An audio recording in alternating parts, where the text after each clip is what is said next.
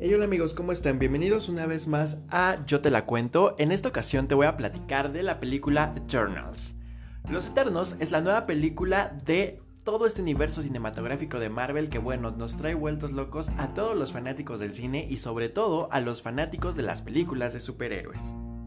En esta ocasión te quiero platicar que la película ha estado siendo castigada por toda la crítica y ahora que tuve la oportunidad de verla, puedo decirte el por qué. La cinta no se siente como una película típica de superhéroes, eh, ni tampoco como una película típica de Marvel. Sí, tiene sus toques de comedia y sus chistes que hay algunos muy simplones y algunos que sí funcionan muy bien. Sin embargo, desde la música, la diferencia es una música muy, muy tenue, muy, muy, muy religiosa, muy de arpa, muy de flauta, muy celestial, como lo son ellos, nuestros personajes, los Eternals. Y bueno, yo creo que aquí es donde cae el problema, ya que es una película de origen. Al ser una película de origen, bueno, pues nos tienen que platicar precisamente de dónde vienen, cómo son cada uno de estos personajes y qué características los van a hacer que se unan en un gran equipo como lo fueron en su tiempo los Avengers. Sin embargo, aquí la situación es que eh, son 10. Son 10 personajes a los que nos presentan. Y yo creo que este es el problema principal, ya que la película se siente un poco lenta en algunos momentos. Y bueno, la película es sumamente larga. Es una película que dura dos horas con 37, 39 minutos por ahí así. Entonces, vete preparado. Compra doble ración de palomitas si eres muy palomero como yo. porque seguramente eh, te van a hacer falta. La cinta, te digo, al presentar 10 personajes y al darle tiempo en pantalla a cada uno de los personajes, es lo que la vuelve un poco... A ti como espectador ya llega un momento en que dices, mm, bueno, ¿y a qué hora va a pasar algo?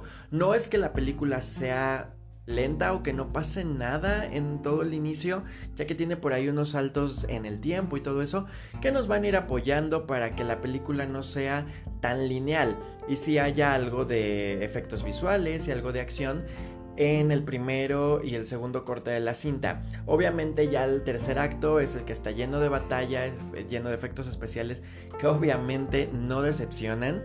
Y yo creo que esta parte es la única que vale la pena si es que tú estás pensando en verla en una sala 4D.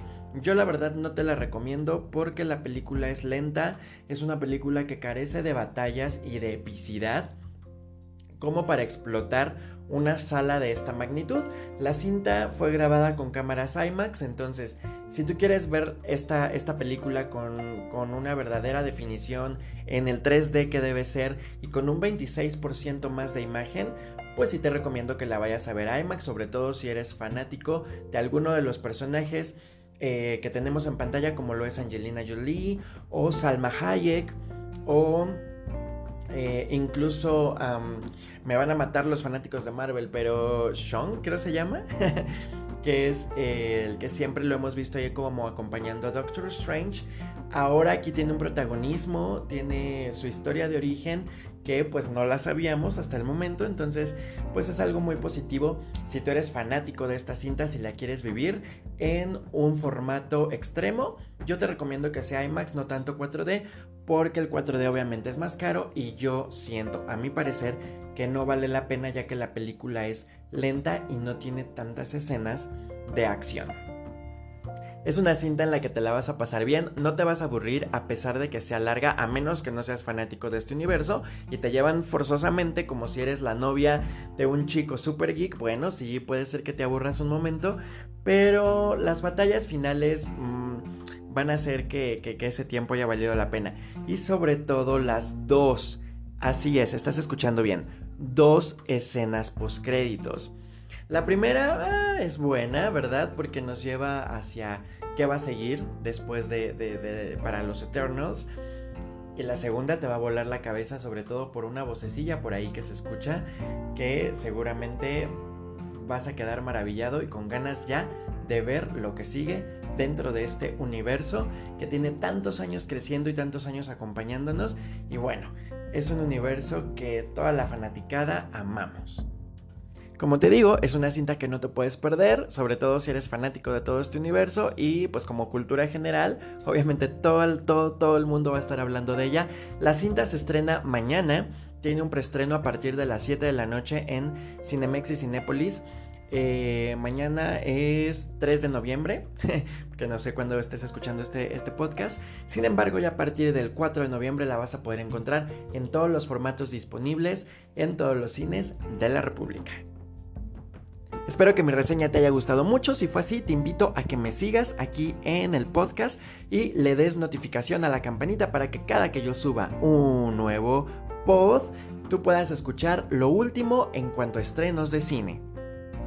Yo soy Tony Márquez, muchas gracias por haberme escuchado en un capítulo más de Yo te la cuento. Seguramente nos encontraremos muy pronto en el cine. Adiós.